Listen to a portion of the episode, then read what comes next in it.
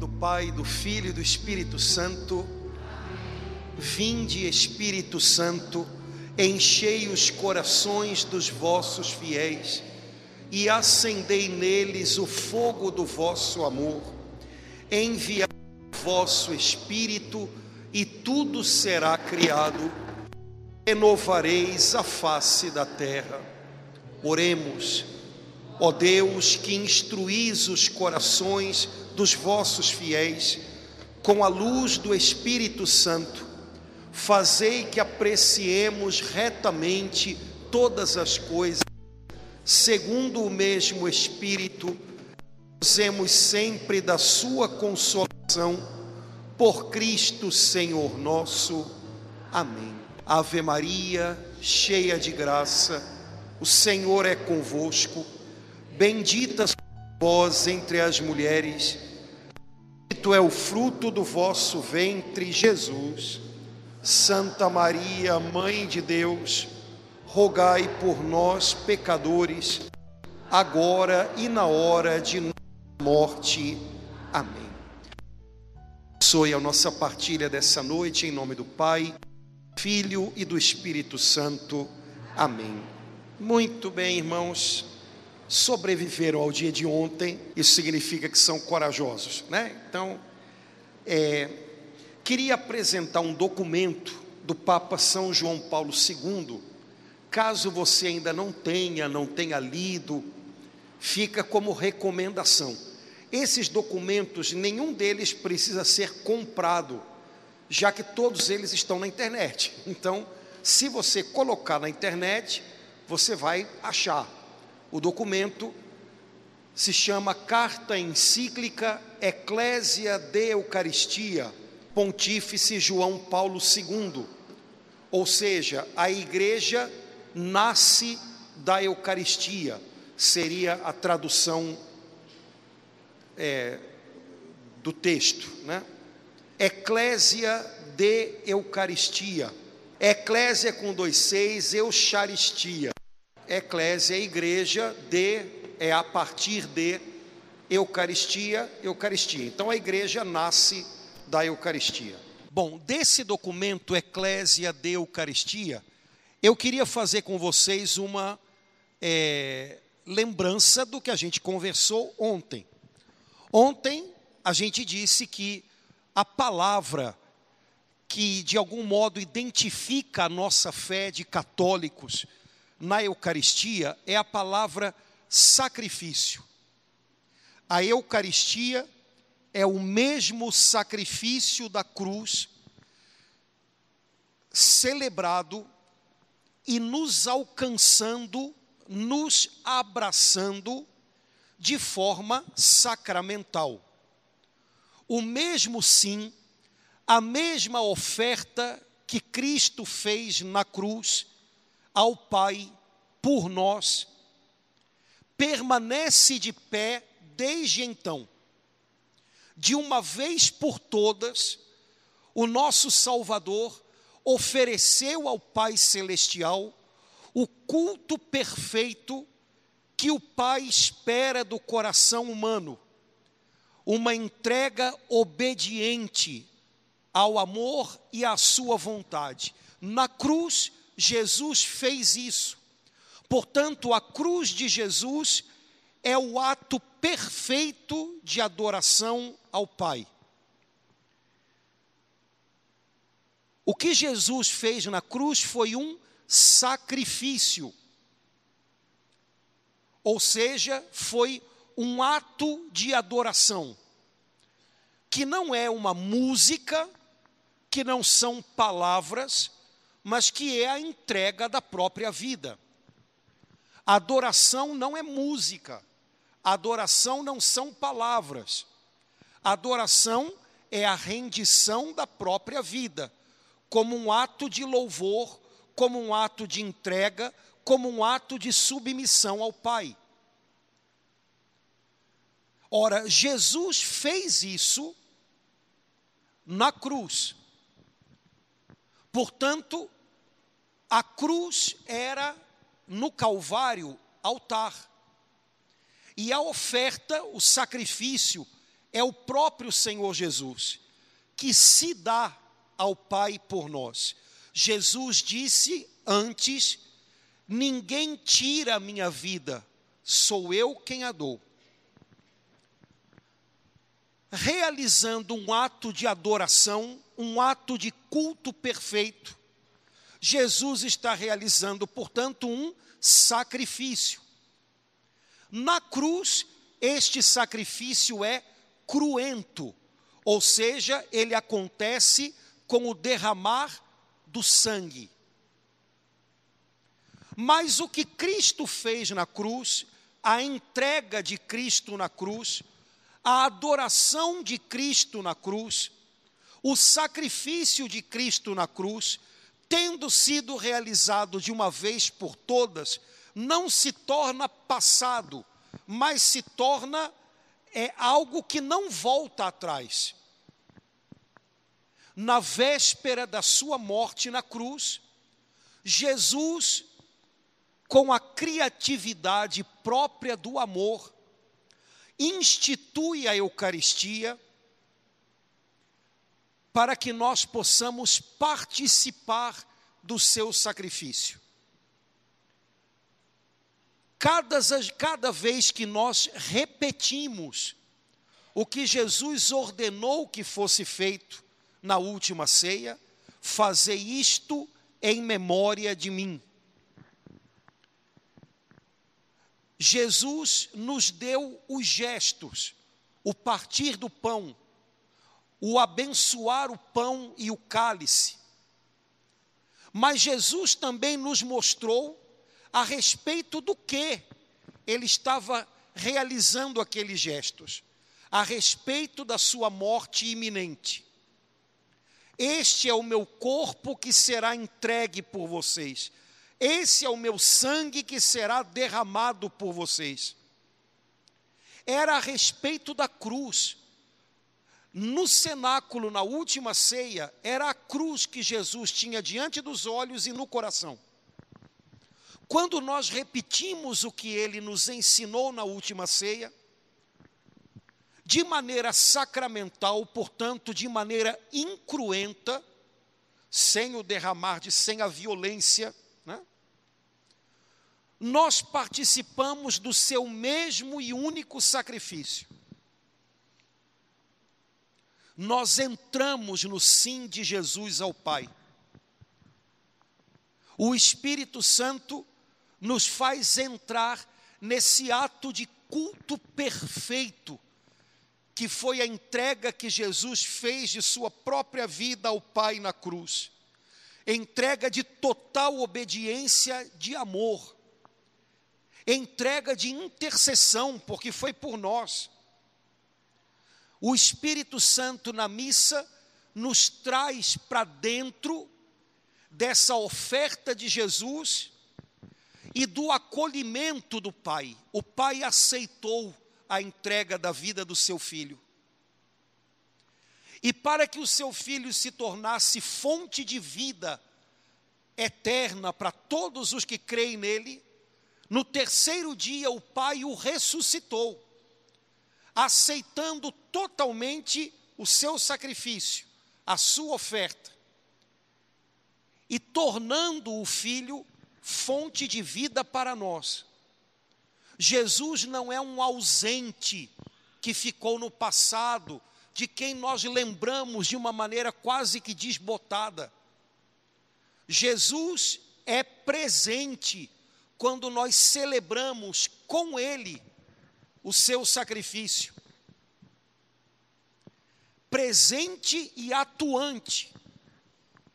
A presença dele é real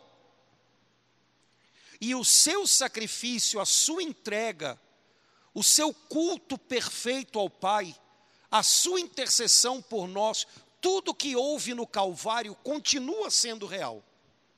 Somos jogados dentro de tudo isso. É interessante, abrindo e fechando parênteses, que durante séculos é, não se usou a expressão ceia do Senhor para se falar da missa, da Eucaristia. Só na modernidade do século XVI para cá se voltou a usar essa expressão. Por quê? Porque na igreja sempre se compreendeu que a Eucaristia, a missa, não é uma repetição da última ceia, menos ainda uma mera lembrança da última ceia ou uma encenação da última ceia. Mas sempre se entendeu que a Eucaristia, a missa, é a celebração do sacrifício da cruz, é o mesmo sacrifício da cruz, traz a nós os efeitos do sacrifício da cruz. Portanto, a Eucaristia é verdade, é celebrada em forma de ceia. É verdade, Jesus a instituiu na última ceia antes da sua morte. Mas durante séculos não se chamou a Eucaristia só com essa expressão ceia do Senhor, para não se dar a impressão, para não se ter a impressão de que é simplesmente uma repetição ou uma lembrança da última ceia. Então, na última ceia, Jesus instituiu a Eucaristia. Na última ceia, Jesus nos deu o modo como nós celebraríamos a Eucaristia. Mas a última ceia e a Eucaristia que nós celebramos cada dia na nossa igreja falam sobre a cruz, celebram a cruz, atualizam a cruz, nos fazem entrar no mistério da cruz.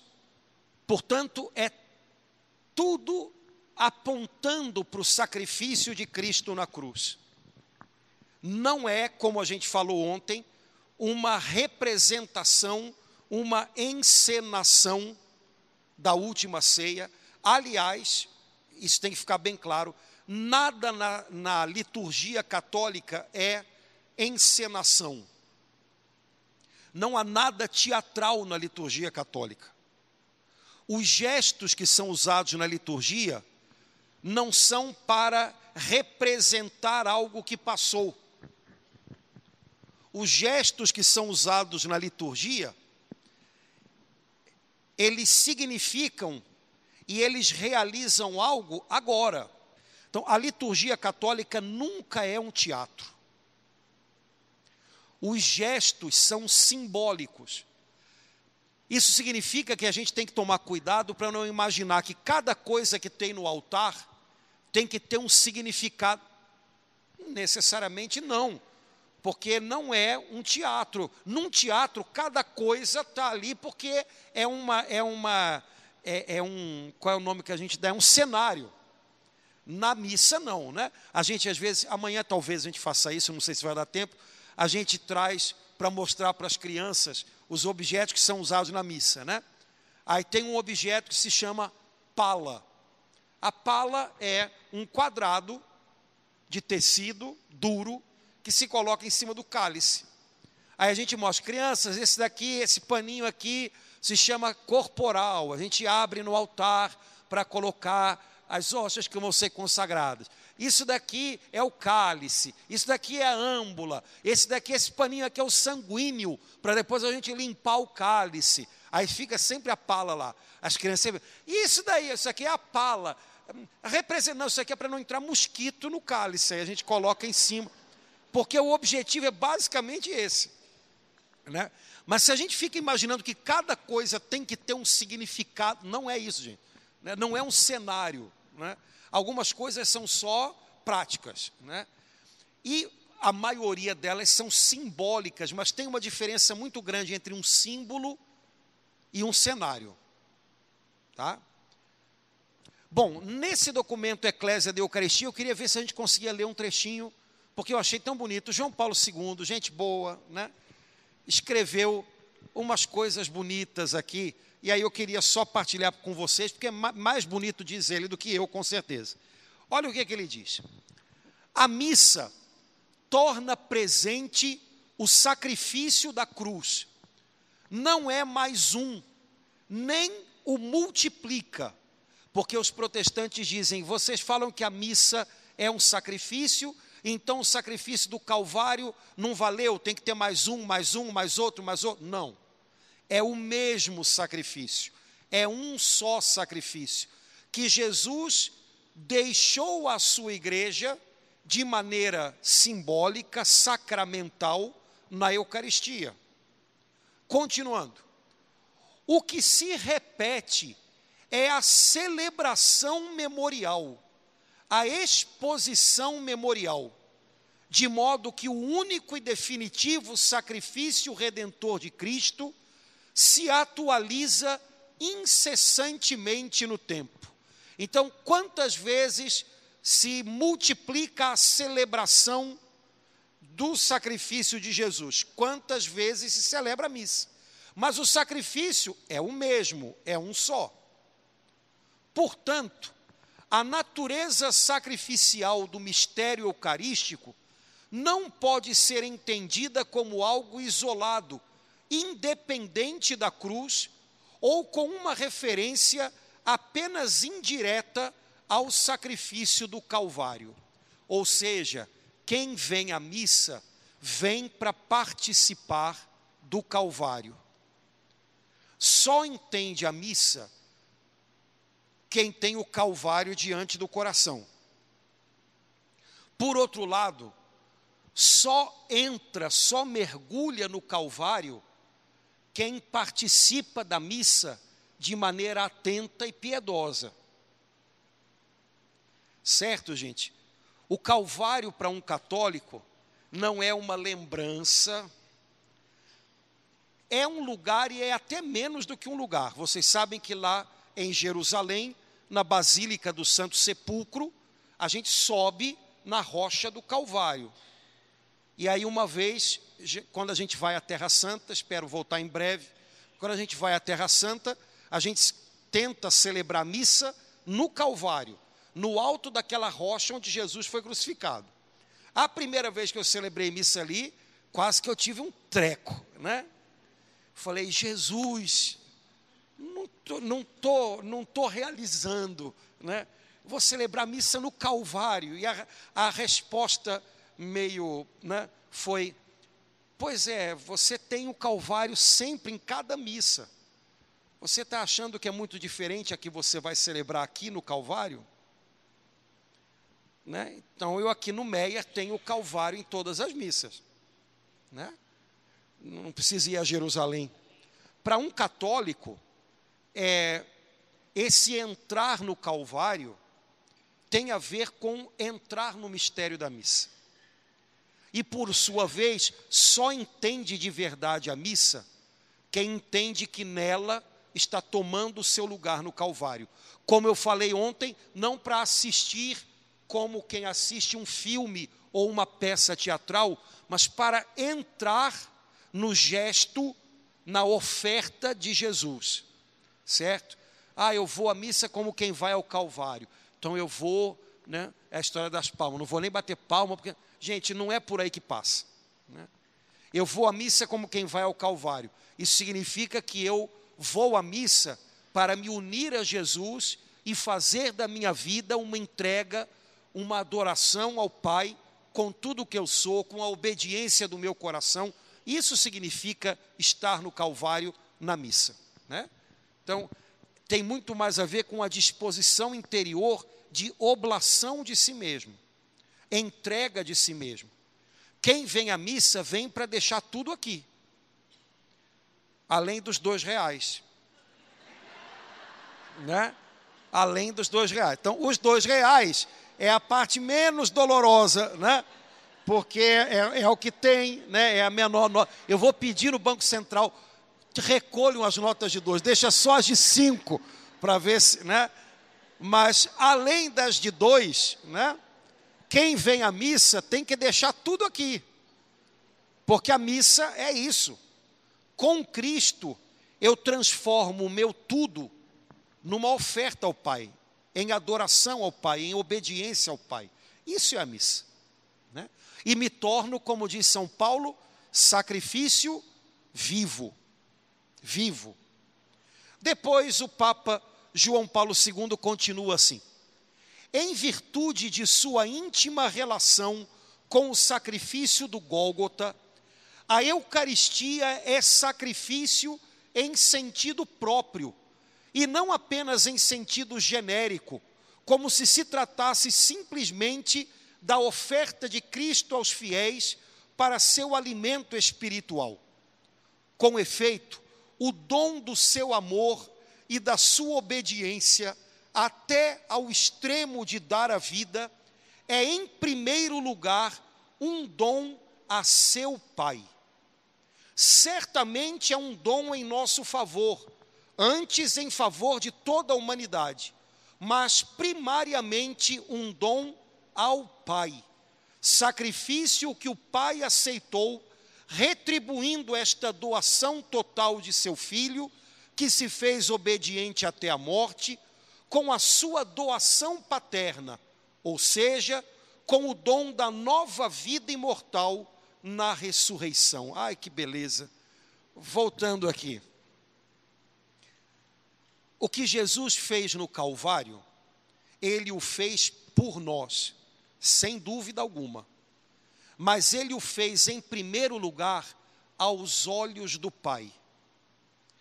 Jesus não morreu, não deu a vida no Calvário, não tornou-se sacrifício, oblação no Calvário, apenas para nos dar um bom exemplo, apenas para nos encorajar, apenas para ser é, o nosso mestre ou iniciador de um movimento mundial de amor. Jesus deu a vida no Calvário em face ao Pai. Ou seja, o dom da sua vida foi, em primeiro lugar, um dom ao Pai. Pai, eu dou a minha vida, eu dou tudo até o fim porque o teu mandamento para mim foi: obedeça até o fim, ame até o fim.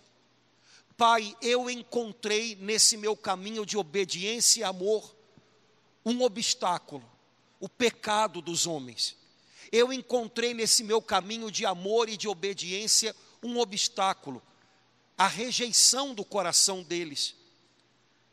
Mas nem diante desse obstáculo eu volto atrás.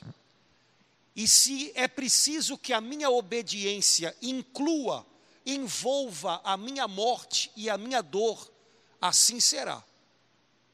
Portanto, o que Jesus fez no altar da cruz foi, em primeiro lugar, um gesto diante do Pai, um gesto para o Pai, um gesto de amor obediente ao Pai.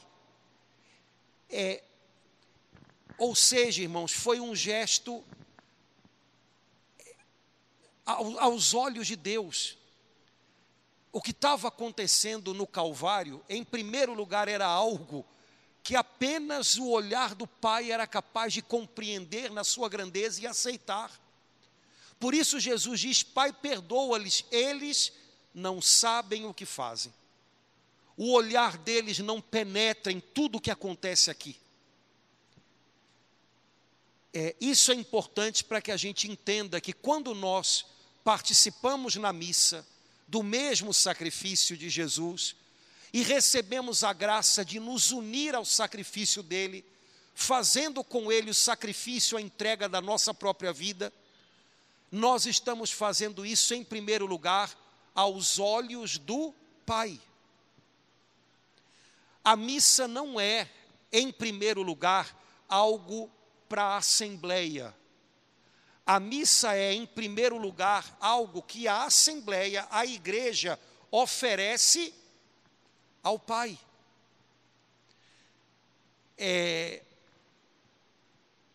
pessoal, hoje quase já não tem mais gente que passou por isso, porque já faz muito tempo e a maioria de vocês aqui não, não passou por isso.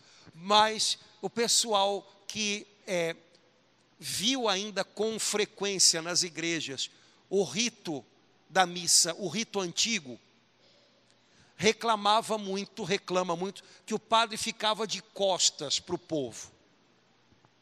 O padre não ficava de costas para o povo, o padre ficava na mesma posição do povo.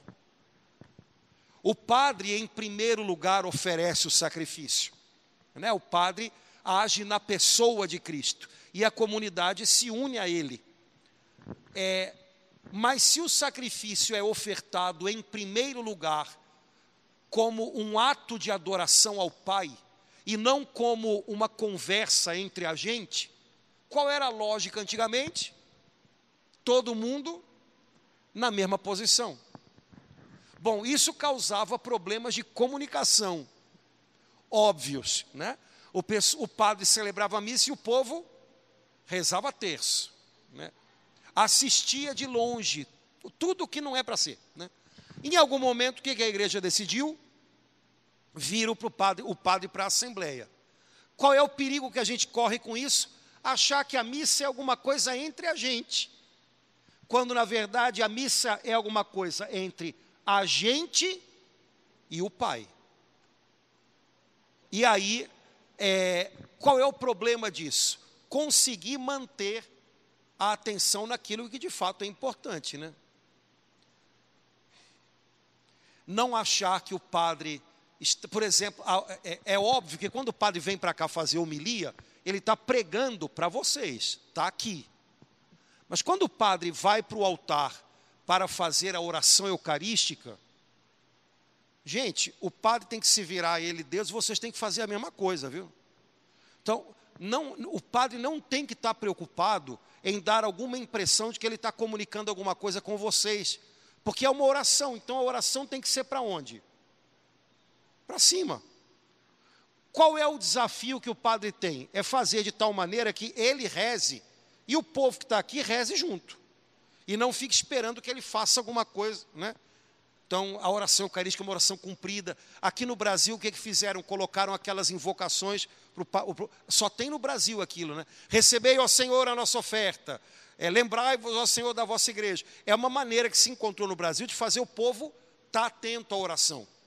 Porque, na verdade, gente, está é, tá todo mundo no mesmo barco, em termos de atenção. Né? O padre está rezando, vocês têm que rezar junto com o padre. Né? É, a missa, em primeiro lugar, é um ato de culto à Trindade, ao Pai, por Cristo, no Espírito Santo.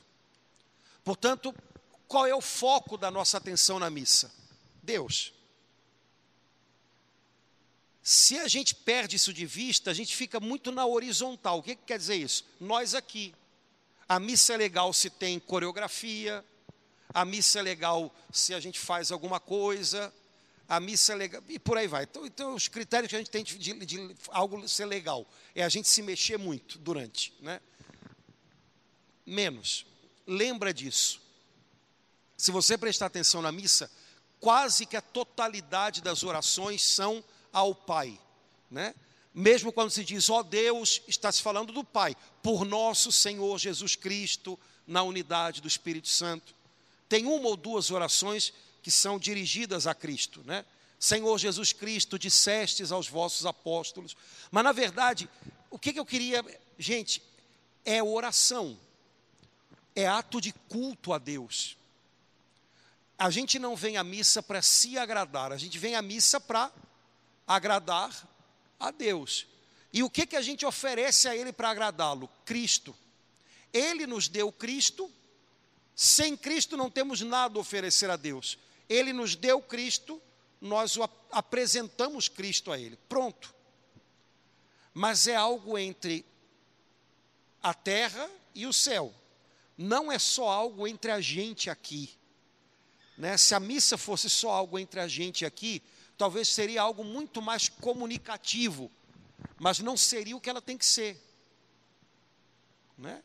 Então, é, mesmo com algumas coisas correndo o risco de serem pouco comunicativas, a gente, quando entende o que é a missa, aposta nisso. Né? Eu botei esse, a cruz aqui no meio com os quatro candidatos. De vez em quando o pessoal pede, bota os menores e não, deixa esse está ótimo, porque ninguém precisa ficar olhando para mim, eu também não quero ficar olhando para ninguém, bota ali, né? É, tá ótimo, né? Quando as velas estão grandes, então é que eu gosto, né? Que não, não vê nada, né? É, mas para lembrar disso, gente, o movimento de coração é corações ao alto. Né? Se a gente perde isso de vista, parece que é apenas uma conversa entre pessoas humanas. E não é assim, né? Terminando esse trechinho aqui. Ao entregar à igreja o seu sacrifício, Cristo quis também assumir o sacrifício espiritual da igreja, chamada por sua vez a oferecer-se a si própria juntamente com o sacrifício de Cristo. Assim, nolo ensina o Concílio Vaticano II, pela participação no sacrifício eucarístico de Cristo, fonte e centro de toda a vida cristã, os fiéis oferecem a Deus a vítima divina e a si mesmos juntamente com ela. Então, no sacrifício da missa, Jesus encontrou um modo criativo de nos unir à sua entrega adorante ao Pai. De tal maneira que, nos unindo ao sacrifício dele, a nossa vida se torne também sacrifício agradável ao Pai. Portanto, irmãos, é, a missa, voltando ao que a gente falou ontem, né, é esse, em primeiro lugar, é esse ato misterioso e divino de oferta do Filho de Deus feito homem e de acolhimento do Pai dessa oferta. Mas a missa é sacramento, portanto, ela também tem um componente humano ela acontece por meio de gestos e palavras que Jesus nos deixou. E quando a igreja repete esses gestos e palavras, esse diálogo amoroso, essa rendição amorosa do Verbo encarnado ao Pai, esse acolhimento do Pai, do sacrifício do seu Filho, é, se torna franqueado a nós. E nós entramos nesse diálogo de amor, de tal maneira que nós podemos também fazer a oferta da nossa própria vida. Irmãos, tendo isso em mente, o resto todo se entende. Briga-se por menos coisa e vai-se no centro. Agora, o segredo é esse. Né? Nós viemos à missa para adorar a Deus. Nós fomos feitos para adorá-lo. Nós fomos feitos para descansar o nosso coração nele, num sim amoroso e obediente. Não sabíamos fazer isso, não podíamos fazer isso. O pecado tinha criado uma, uma ruptura, um abismo entre o nosso coração e o coração de Deus. Pois o Filho de Deus, que é Deus com o Pai e o Espírito Santo, saltou esse abismo e veio na nossa direção e se fez homem como nós. E como homem, amou o Pai, obedeceu ao Pai, adorou ao Pai, se rendeu ao Pai. Ou seja, ele preencheu o abismo. E agora, com ele, seguindo a ele, unidos a ele, nós podemos descansar de novo o coração nas mãos do Pai, adorando, rendendo-nos a ele, oferecendo a ele a nossa obediência, o nosso sim, o nosso amor.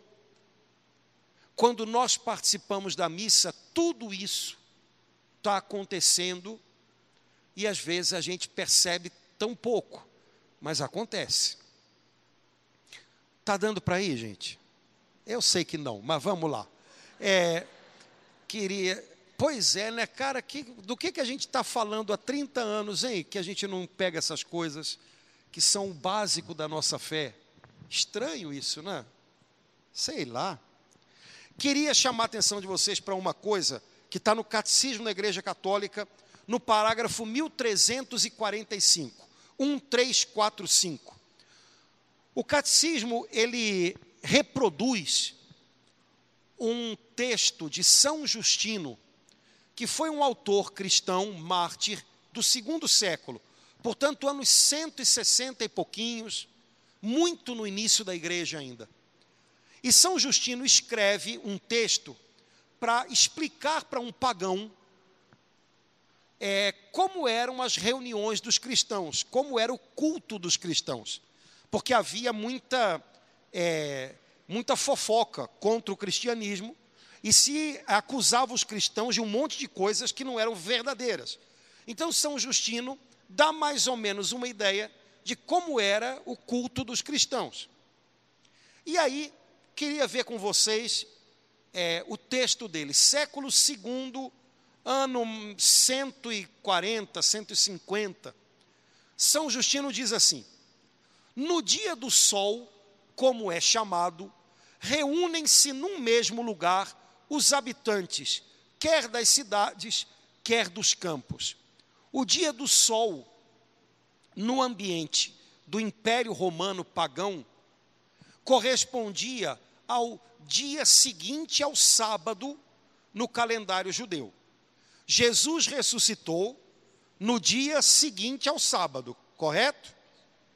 No calendário romano, esse dia seguinte ao sábado era o dia dedicado ao Deus Sol.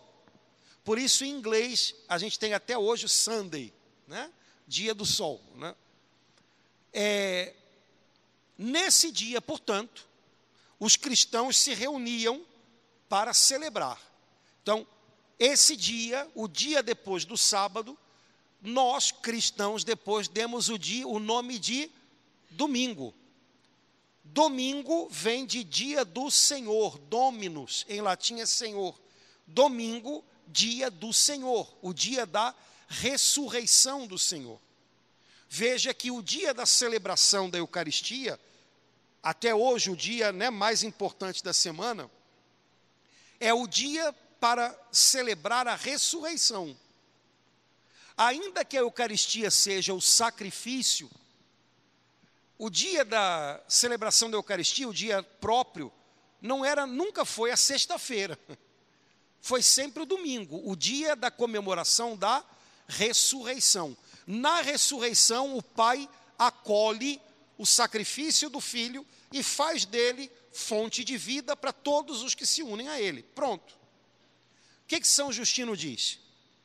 Leem-se, na medida em que o tempo o permite, ora os comentários dos apóstolos, ora os escritos dos profetas. Depois, quando o leitor terminou, o que preside toma a palavra para aconselhar e exortar a imitação de tão sublimes ensinamentos. Talvez se você se você entrasse num momento desse dos cristãos do século II, vê se você não ia se sentir mais ou menos em casa. Eles se reúnem e no início da reunião eles leem na medida em que o tempo permite os textos dos apóstolos e os textos dos profetas. Depois, aquele que preside começa a exortar e a aconselhar a partir dessas palavras. Está situado na missa? Faz sentido isso para você? Que pedaço da missa seria esse? Liturgia da palavra. Leituras do Antigo Testamento, leituras do Novo Testamento, homilia, não é assim?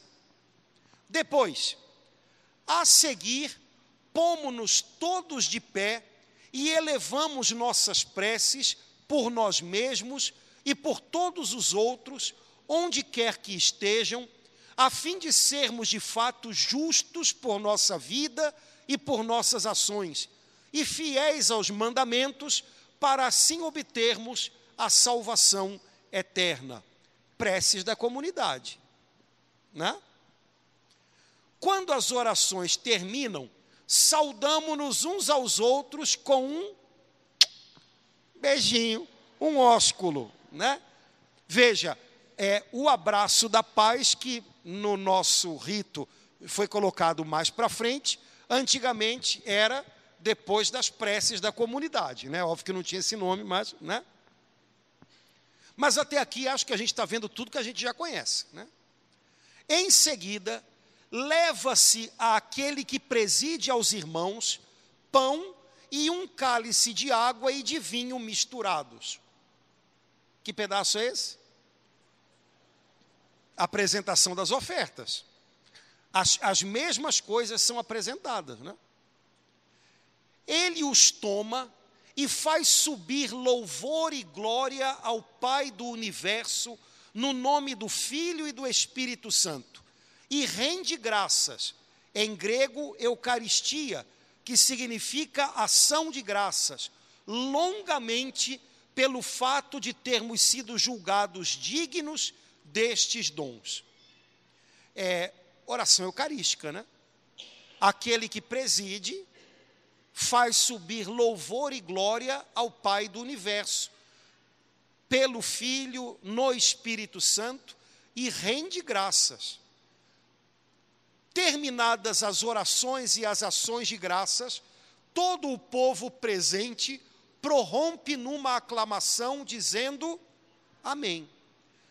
A oração eucarística termina com o padre dizendo: Por Cristo, com a voz Deus na unidade do Espírito Santo, toda a honra e toda a glória, agora e para sempre. E o povo exclama dizendo: igualzinho. Depois de o presidente ter feito a ação de graças e o povo ter respondido, os que entre nós se chamam diáconos distribuem a todos os que estão presentes pão, vinho e água eucaristizados e levam também aos ausentes. Quem seriam esses hoje, além do diácono? Os mesques, né? os ministros da Eucaristia. Todos recebem o pão e vinho eucaristizados. O pão e o vinho eucaristizados são o pão e o vinho transformados pela oração de ação de graças daquele que preside. São Justino não deu detalhes, porque ele estava explicando para um pagão. E os cristãos eram muito ciosos de que algumas coisas não deviam ser explicadas para pagãos, porque os pagãos tinham o entendimento velado, não iam entender. Então não adiantava explicar e corria-se o risco de que eles, inclusive, pudessem é, é, criar algum tipo de problema. Né? Então, Santo, São Justino não explica algumas coisas, mas nós sabemos que o pão e o vinho que são apresentados ao altar, no altar eles são eucaristizados. Ou seja, nós damos graças ao Pai, nós bendizemos ao Pai, e o Pai bendiz, abençoa pelo Espírito Santo o pão e o vinho que nós apresentamos. E o pão e o vinho eucaristizados, abençoados pelo Espírito Santo que nós suplicamos ao Pai, eles são transformados, eles são tornados o corpo e o sangue de Cristo. Esse pedaço da história, São Justino, era coisa demais para falar para quem era de fora. Mas quem é de dentro entendeu o que ele estava dizendo. O pão e o vinho consagrados, a gente poderia chamar também com esse nome: o pão e o vinho eucaristizados. Nós damos graças ao Pai, nós bendizemos ao Pai, e o Pai bendiz com o Espírito Santo o pão e o vinho. Agora, quando o Pai bendiz com o Espírito Santo o pão e o vinho, com aquelas palavras que Jesus usou na última ceia ao instituir a Eucaristia, repetindo nós aquilo que ele mandou em memória dele, aquilo que Jesus Cristo instituiu torna-se real, presente. Isto é o meu corpo entregue, isto é o meu sangue derramado nós não participaríamos no sacrifício, na oferta de Cristo ao Pai no Calvário, se Ele não nos tivesse deixado, não nos tivesse dado a Sua presença, o seu corpo entregue e o seu sangue derramado. Nós teríamos apenas uma lembrança distante mas porque ele nos deixou a sua presença real, participando da Eucaristia, recebendo o Senhor, nós somos verdadeiramente unidos ao seu sacrifício. Não é uma lembrança, não é uma participação é, é, apenas pelo nosso desejo. Ele se deu a nós, Sua presença é real junto de nós, e por causa dessa presença real é que nós entramos com Ele na oferta ao Pai. Recebendo o Cristo, participando da Eucaristia, crendo que realmente Ele está presente, nós nos unimos ao seu sacrifício. Ele se torna presente para nos unir a Ele. Ele vem ao nosso encontro para nos atrair para o seu sacrifício. Como ele disse na ceia, mas com os olhos e o coração na cruz, este pão agora é o seu corpo entregue, este vinho agora é o seu sangue derramado. Ou seja, isto é ele. Isto que o padre tem nas mãos quando repete as palavras de Cristo, pelo poder do Espírito Santo, isto é Ele. E, é, e são essas palavras que ele usa. Isto é o meu corpo, isto é o meu sangue. Ora, mas o que é o meu corpo sou eu. O que é o meu sangue sou eu. Isto sou eu. De tal maneira que com a consagração, com a eucaristização do pão e do vinho, nós não temos mais pão e vinho. Nós temos Cristo. Pão e vinho não nos serviriam para muita coisa. A única coisa que nos serve para que a gente possa se tornar sacrifício agradável ao Pai é o próprio Cristo. O Pai nos deu o seu Filho, agora nós temos o Filho, ele nos deixou a sua presença e nós podemos apresentar novamente o Filho ao Pai e com ele apresentamos a nossa vida. Se não tivéssemos Cristo para apresentar ao Pai, pão e vinho, o que seriam? Por isso, no fundo, no fundo, o ofertório da missa é aquele momento em que a gente diz por Cristo, com Cristo, em Cristo. O momento em que a gente leva ao altar o pão e o vinho, a gente chama de apresentação das ofertas. Mas o que, que a gente tem ali? Pão e vinho. E apresentar pão e vinho a Deus significa apresentar o fruto da terra, ok? Significa apresentar o trabalho do homem que transformou o trigo em pão, a uva em vinho, mas isso ainda é só nosso. Quem preencheu o abismo que havia entre Deus e nós foi o próprio Deus. Então o Pai nos deu o seu filho. E o filho preencheu o abismo. E o filho voltou para o Pai pelo sacrifício da cruz. E nos leva com ele. Mas cada vez que nós celebramos a Eucaristia, para que nós possamos ser levados com ele, para que nós possamos ser sacrifício com ele, ele tem que estar presente. Não pode ser uma ficção. Não pode ser só um sonho. Não pode ser só uma ideia. Tem que ser uma presença real de Jesus. Senão, não seria uma celebração. Seria apenas uma vaga lembrança. A celebração é algo real. Portanto, nós católicos cremos que Jesus Cristo está realmente presente no pão e no vinho consagrados na missa. E isso é muita coisa. O que que nós temos do pão e do vinho é, após a consagração? As aparências, ou também os acidentes. Aquilo que aparece aos meus olhos, aquilo que aparece ao meu paladar, aquilo que aparece ao meu tato, são as aparências, os acidentes do pão e do vinho. Eu sinto gosto de pão, eu sinto cheiro de pão, eu sinto.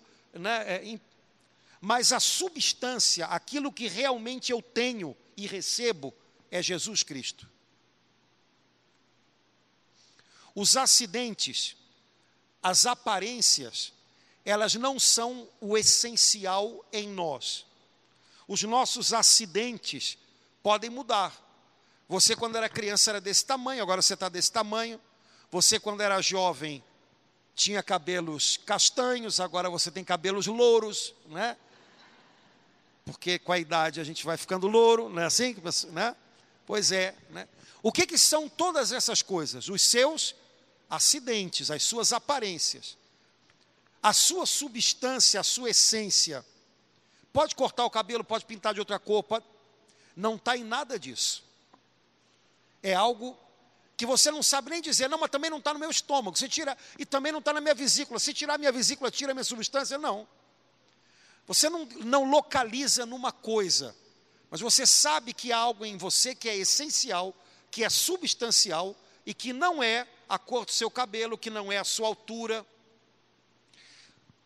Pois bem, quando o pão e o vinho são consagrados, nós temos a substância de Cristo Jesus, a sua corporalidade. Ele se tornou homem, então todo homem tem corpo, a sua corporalidade, o seu sangue, porque o que nós temos na Eucaristia não é o cadáver de Cristo, é Cristo vivo.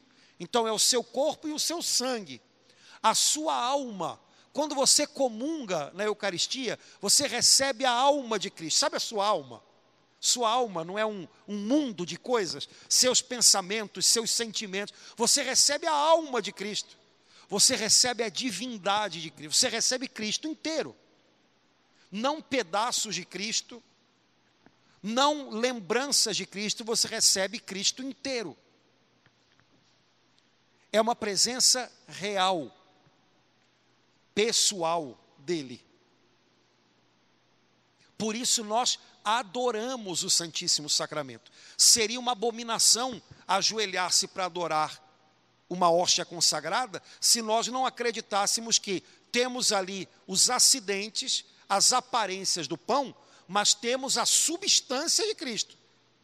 Se nós não acreditássemos nisso, seria uma loucura adorar o que? Um pedaço de pão? Não. O que nós adoramos é Cristo realmente presente. Não há mais pão, não há mais a substância de pão, certo? Do que a natureza deu, sobrou só as aparências, o gosto, o, a textura, né? mas a substância de pão foi trocada, foi transubstanciada pela substância de Cristo. É Jesus que você tem. Tem uma explicação física ou química para isso? Não é uma questão de física nem de química. Então não vão atrás de gente doida querendo dar explicação de física ou química nisso, combinado? Não é física ou química. É um milagre de Deus, porque substituir a substância de uma coisa por outra, isso é um milagre. Assim como criar do nada é um milagre. E é algo que nós acolhemos por fé. Agora, uma vez que acolhe-se por fé, que no pão e no vinho consagrados nós temos Cristo e não mais pão e vinho, eita fé, olha como é que muda o negócio. Porque se esse negócio é verdade, e a gente acredita que é, tem que ser diferente a maneira da gente lidar, né? O respeito com o qual se deve cercar a Eucaristia, a atenção com a qual se deve cercar a Eucaristia, a gratidão com que se deve receber a Eucaristia. Você está recebendo Cristo. Né? E de vez em quando é, parar para contemplar isso quando você recebe a comunhão talvez fosse legal. Durante um tempo, para a gente conseguir trazer isso mais para perto da gente, talvez pensar um pouquinho nisso. Né? Rapaz, eu estou recebendo Cristo inteiro, né? a alma de Cristo. Senhor, a tua alma, os teus pensamentos, os teus sentimentos, a tua vontade firme, fiel ao Pai, eu recebi faz agir a tua vontade sobre a minha vontade fraquinha, que esmorece por qualquer coisa. Limpa, purifica os meus pensamentos com os teus. A divindade de Cristo. Eu recebo a divindade daquele que é Deus. Então, o modo dele ser é divino. E ele vem ser divino em mim. Agora, Outra coisa importante para a gente não cair numa coisa só do eu, Jesus e eu, Jesus e eu e eu e Jesus. Né? O nome do documento que o Papa escreveu, Eclésia de Eucaristia, significa a igreja nasce da Eucaristia, a igreja a partir da Eucaristia. Significa que todos nós, no mundo inteiro, católicos, recebemos o mesmo Cristo. Somos reunidos no mesmo Cristo. Somos alimentados pelo mesmo corpo de Cristo. E recebemos dele a mesma missão: sermos na terra o seu corpo, de outro modo. Mas a igreja na Bíblia também é chamada de corpo de Cristo. Então nós recebemos o corpo de Cristo para nos tornarmos corpo de Cristo.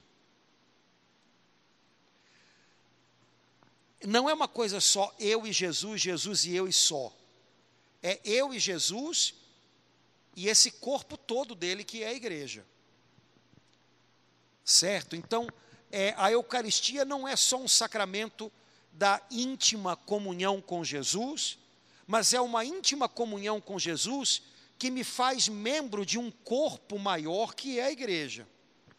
Isso significa que eu vou, por causa da Eucaristia, viver algo que vai além do meu mundo estreito. Eu faço parte de algo que é maior. Certo? Caso contrário, dá a impressão de que cada um comunga com o seu Jesus. Não, cada um comunga com o mesmo Jesus de todos. E isso tem que ter consequências para a vivência da gente. Né? É, queria chamar a sua atenção para quando você participar da missa agora, você ficar atento de modo especial à oração eucarística. Ou seja, aquela oração cumprida na qual normalmente vocês voam não deveriam, porque é o mais importante. Né? Mais importante, é difícil falar isso, que dá a impressão de que você está fatiando a missa. Mas tudo converge para esse momento. Esse momento que São Justino diz, aquele que preside apresenta ação de graças ao Pai. Cristo está realmente presente na Eucaristia para que nós participemos do seu gesto de adoração perfeita ao Pai na cruz. Ora, a oferta de Cristo ao Pai na cruz, de algum modo, significou, ou de todos os modos significou, que toda a criação, ali na cruz, estava voltando para o seu lugar original, voltando para as mãos do Pai. A Escritura diz que o pecado do homem feriu a criação inteira tudo saiu do lugar por causa do nosso pecado. Quando Cristo obedece de maneira perfeita ao Pai e faz a sua oferta de amor perfeita ao Pai, nele toda a criação volta para o lugar. Portanto, toda a criação, de algum modo, volta a louvar a Deus simplesmente pelo fato de existir. Nas orações eucarísticas, nós começamos sempre louvando a Deus com toda a criação. Os homens e mulheres da terra, os anjos no céu. Presta atenção, você vai perceber que volta e meia aparecem palavras que mostram que é como se em Cristo toda a criação estivesse sendo chamada para adorar ao Pai na perfeição do sacrifício de Cristo. Ou seja, em Jesus, tudo é renovado e tudo adora a Deus. Tudo volta para o lugar. Quando a gente participa da missa, a gente devia ter essa sensação boa de que as coisas estão voltando para o lugar, sabe? Tudo está voltando a adorar a Deus, também na gente. Existe um prefácio da missa, prefácio é aquele pedaço da oração eucarística que começa: o Senhor esteja convosco, corações ao alto, e vai até o santo. Existe um prefácio que diz assim: ainda que os nossos louvores não vos sejam necessários, o Senhor nos deu o dom de louvá-lo. Os nossos louvores nada acrescentam ao que o Senhor é, mas nos aproximam do Senhor por Jesus Cristo, seu Filho. Quando a igreja se une a Cristo na Eucaristia para louvar ao Pai, a gente está sendo colocado no lugar e a gente está se aproximando dele, a gente está fazendo o caminho de volta. A partir de Adão, o nosso caminho foi o caminho de ida para longe de Deus. A partir de Jesus, a gente está num caminho de volta. E nesse caminho de volta, com o nosso louvor, de algum modo a gente arrasta junto com a gente todas as coisas. A gente une a Cristo todas as coisas pelo nosso louvor. E oferece tudo isso ao Pai. No centro da oração eucarística, a invocação do Espírito Santo e a repetição das palavras de Jesus na última ceia. Tudo se volta para esse momento. A igreja suplica ao Pai que envie o Espírito Santo e eucaristize e consagre o pão e o vinho. A igreja recorda ao Pai as palavras de Jesus. A igreja narra as palavras de Jesus e o pão e o vinho consagrados, eucaristizados, o Pai os transforma milagrosamente no seu Filho, que é dado para estar presente no meio de nós, para nos unir ao seu sacrifício. A igreja, então, recorda o que Jesus fez por nós, anunciamos, Senhor Jesus, a vossa morte, proclamamos a vossa ressurreição. Vinde, Senhor Jesus. Olha que legal, ele está ali, mas a gente pede, vinde. Quer dizer, o, Senhor está aqui, mas a gente quer o, o final de tudo, né? Então a igreja recorda, faz memória do que Jesus fez por nós. A igreja suplica por ela própria, pelos falecidos, pelas pessoas do mundo inteiro.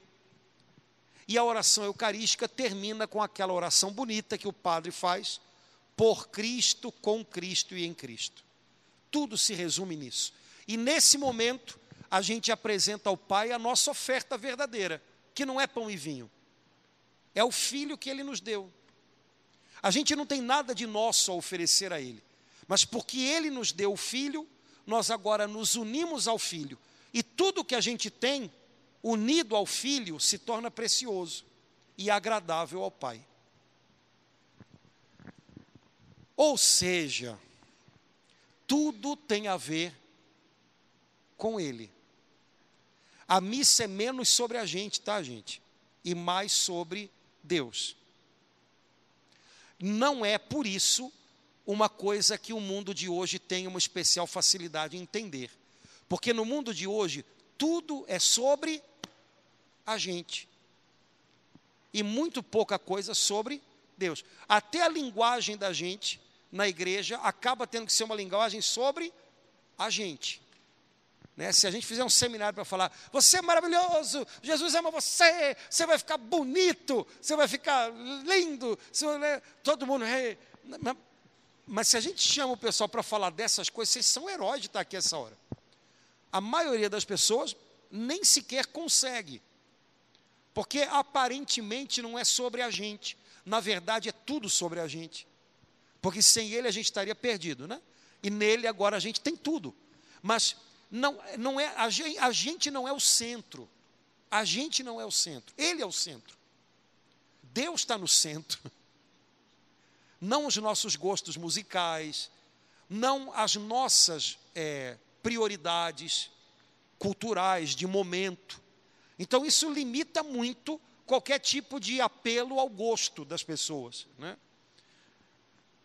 Eu, vocês sabem que eu toda hora estou com os meus amigos evangélicos, né? eles ficam perguntando um monte de coisa, e eu estava comentando disse, não, porque eu estava, eu tive que fazer uma pregação para uns adolescentes numa missa num colégio católico, e era dia de São Lucas, as leituras eram terríveis. A primeira leitura falava de Tíquico, que era um amigo de São Paulo, e não sei mais quem, e eu falava, Jesus, me arrebata, me leva daqui para outro lugar, porque eu não sei eu vou falar, e o Espírito Santo me ajudou, me deu uma dica boa e tal. Aí eles perguntam, mas a leitura já vem? Eu falei, é, é a mesma no mundo inteiro, não posso fugir dela. Aí eles, é, mas isso deve ser difícil. É difícil, só que a gente consegue perceber a Escritura na totalidade. Porque se fosse só eu escolher cada domingo ou cada missa algumas leituras, a tendência da gente é né? Fica com aquelas ali que são mais fáceis, né? A igreja dá para a gente uma ordem de texto já estabelecida. Então, de alguma maneira, você acaba pegando pelo menos o Novo Testamento todo ali em dois anos, quase. Fica mais difícil, mas é mais seguro. Porque você contempla a palavra de Deus na inteireza dela.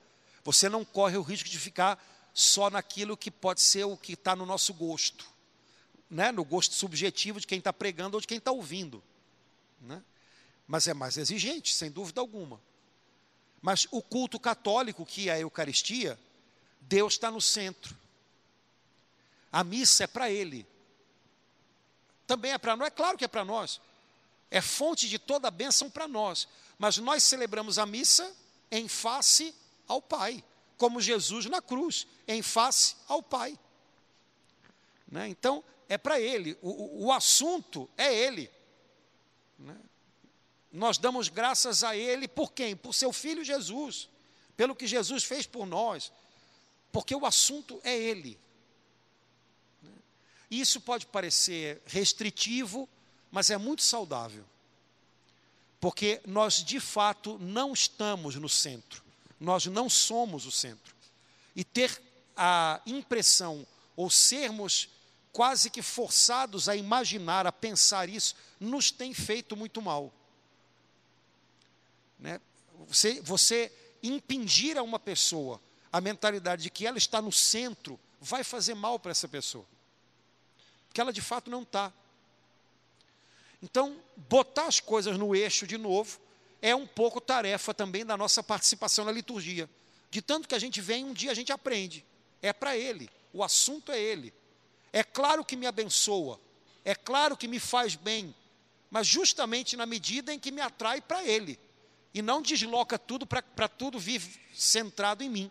Né? Então, a liturgia católica não é fácil de entender, não é fácil de viver, mas isso não significa que ela deva ser mudada para ser mais palatável, mas significa que a gente tem que se adaptar mais a ela, porque ela vai fazer bem, inclusive para a cuca da gente. Tranquilo? Alguém entendeu alguma coisa? Vocês mentem que é uma beleza. Tá certo. Gente, amanhã a gente deve falar sobre é, as partes da missa e algumas coisas que vocês às vezes têm mais é, preocupação em conhecer, porque estão mais evidentes na celebração. E a gente toca mais no tema da celebração. Ontem, hoje, a gente falou mais o que a missa é. Amanhã a gente fala do como ela acontece. E aí a gente, né? Então amanhã, coragem, último dia, né? Vamos pedir a bênção de Deus, vamos lá. O Senhor esteja convosco.